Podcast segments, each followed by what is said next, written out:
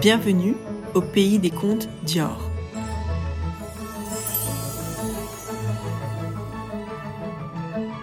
La marchande de tissus.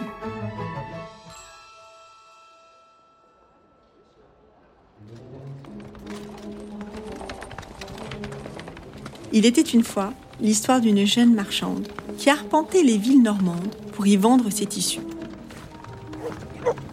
Accompagnée par Alto, son chien fidèle, elle tirait sa roulotte et voguait ainsi de marché en marché. La pauvre enfant n'avait que peu de succès avec ses tissus. Les badauds montraient plus d'intérêt pour les fruits ou la volaille que pour sa précieuse marchandise. Néanmoins, elle gardait espoir et clamait haut et fort à qui voulait l'entendre. Qui veut des tissus? Des beaux tissus Des doux tissus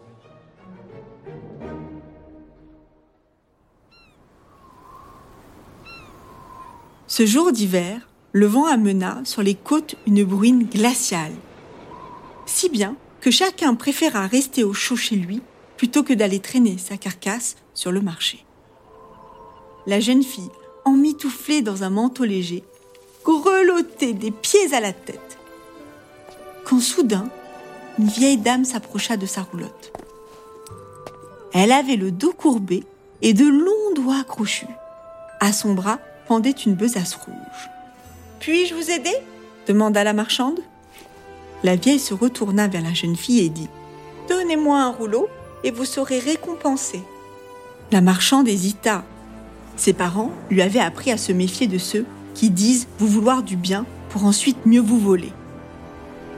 Néanmoins, la vieille dame lui inspira confiance, car son chien Alto montra de l'affection à son égard en frottant sa truffe contre sa jambe. La jeune fille fit donc preuve de charité en offrant l'un de ses rouleaux de tissu.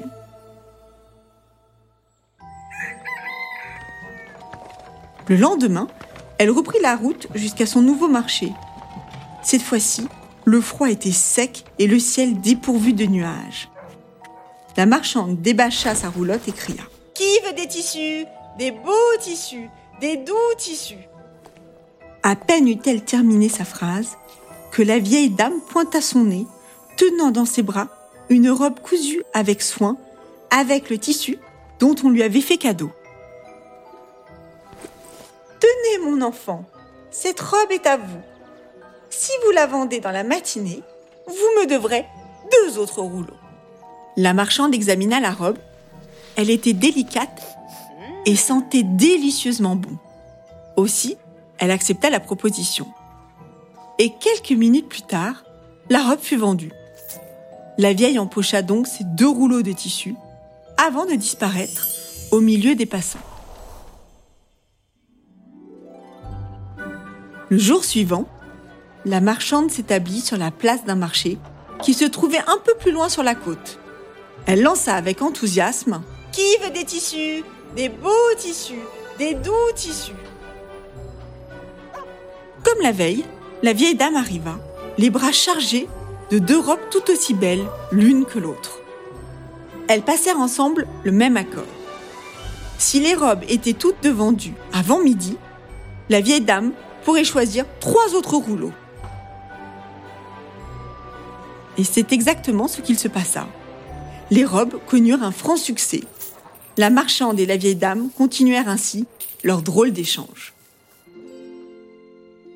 Petit à petit, le bruit courut au sein des villes normandes qu'une jeune fille vendait de belles robes raffinées au marché. Bientôt, les clients affluèrent de toute la côte dans l'espoir d'acheter l'une d'elles.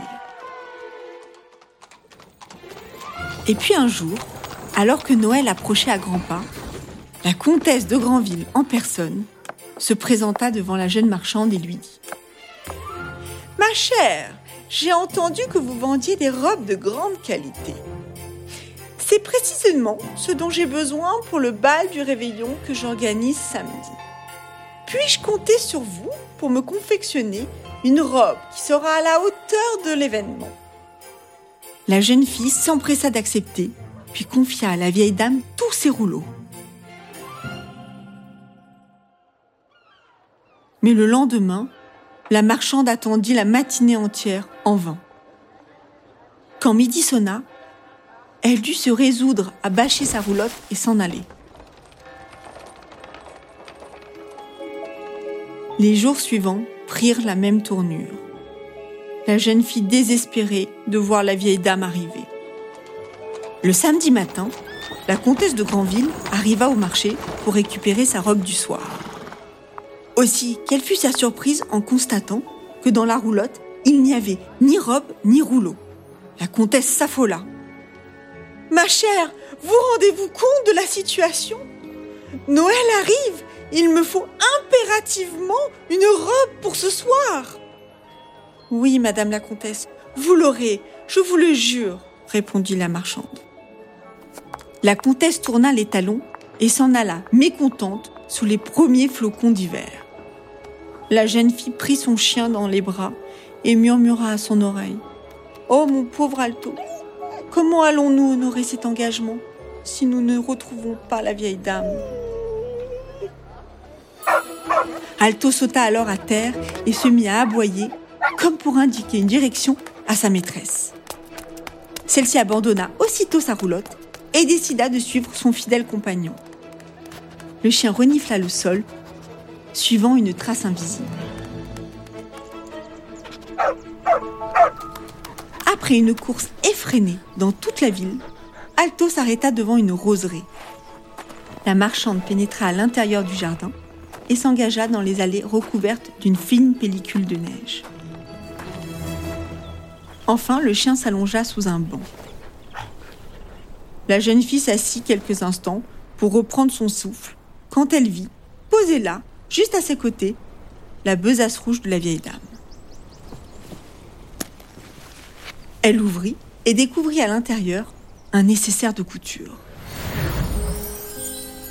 Au même moment, une lumière étincelante apparut devant elle. Effrayée, la jeune fille voulut s'enfuir. Mais Alto resta assis gentiment sur son derrière, à remuer joyeusement de la queue.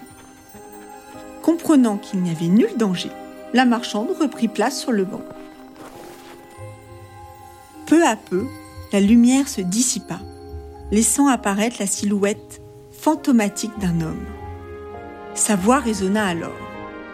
Je suis Christian Dior et je vous souhaite la bienvenue dans mon jardin, ou pour être plus exact, dans la roseraie de ma mère, Madeleine. La jeune fille n'en crut pas ses yeux et dut lui demander Je rêve ou existez-vous vraiment? Tu ne rêves pas, mais je n'existe pas vraiment.